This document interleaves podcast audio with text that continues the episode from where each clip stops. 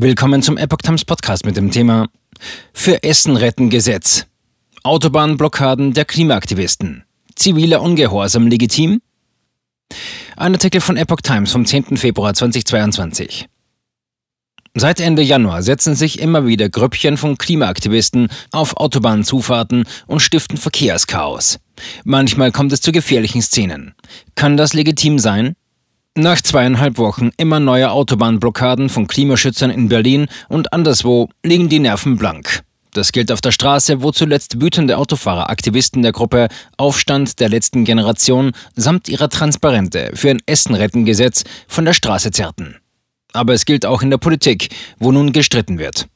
Ist das ziviler Ungehorsam und damit legitim? Agrarminister Cem Özdemir positionierte sich am Donnerstag klar. Ich glaube, dass Straßenblockaden unserem gemeinsamen Ziel schaden, sagte er der deutschen Presseagentur. Polizei fährt hochschwangere Frau. Kurz zuvor hatte die Berliner Polizei eine hochschwangere Frau aus einem Stau in der Umgebung einer weiteren Sitzblockade auf der Stadtautobahn A100 geholt und mit Blaulicht ins Krankenhaus gefahren. Insgesamt blockierten Demonstranten seit dem 24. Januar mehr als 30 Mal allein in Berlin Straßen und Autobahnen. Dazu kamen Aktionen in Hamburg, München und Stuttgart. Meist sind es nur fünf bis zehn, die sich aber teils festkleben und damit effizient Chaos stiften. Sie fordern ein Gesetz gegen Lebensmittelverschwendung und eine sofortige Agrarwende, um Klimagase aus der Landwirtschaft zu mindern. Gesellschaftliche Mehrheiten gewinnt man ganz sicher nicht, wenn man Krankenwagen, Polizei oder Erzieherinnen auf dem Weg zur Arbeit blockiert, hielt Özdemir ihnen entgegen. Auch ihm seien Klimaschutz und das Vorgehen gegen Lebensmittelverschwendung sehr wichtig, versicherte der grünen Politiker. Das sei in der Ampelkoalition aber bereits vereinbart und er sei mit Kabinettskollegen im Gespräch.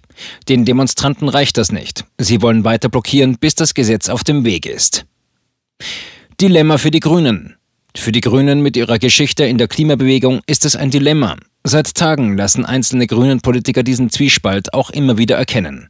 So sagte Umweltministerin Steffi Lemke laut Tagesspiegel, es ist absolut legitim, für seine Anliegen zu demonstrieren und dabei auch Formen des zivilen Ungehorsams zu nutzen.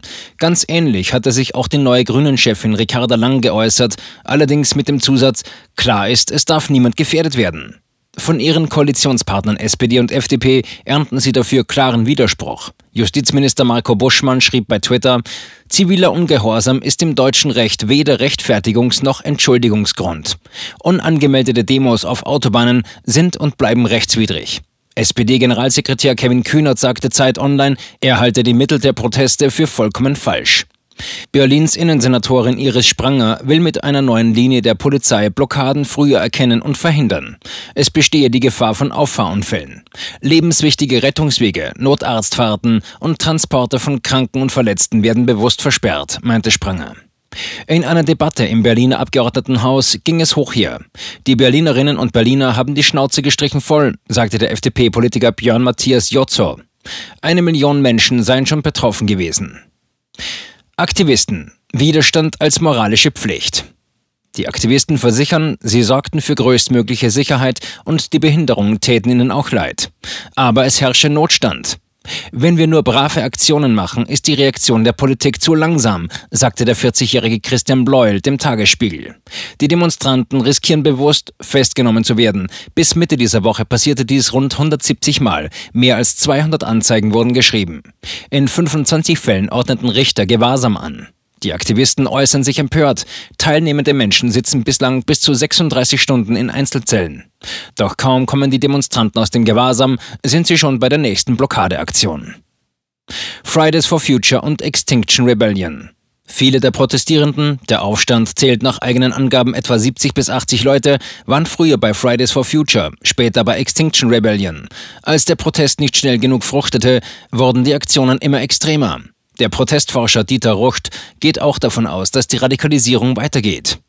Den Sicherheitsbehörden sind die Aktivisten von Essen retten, Leben retten bislang nicht als Extremisten aufgefallen. Ansatzpunkte für linksextremistische Einflussnahme sah das Bundesamt für Verfassungsschutz aber unter anderem bei Ende Gelände im rheinischen Braunkohlerevier. Einige Linksextremisten versuchten, demokratische Diskurse zu verschieben, sie um ihre eigenen ideologischen Positionen zu ergänzen, gesellschaftlichen Protest zu radikalisieren und den Staat und seine Institutionen zu delegitimieren, hieß es im Verfassungsschutzbericht 2020.